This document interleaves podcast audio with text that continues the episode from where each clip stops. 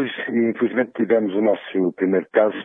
Uh, Trata-se de uma pessoa uh, que estava institucionalizada no lar, uh, eh, mas que neste momento até estava internada já há alguns dias no Hospital da Guarda. Temos tido, temos tido algumas suspeitas, mas felizmente até agora têm-se todas revelado negativas com exceção desta, deste caso 2.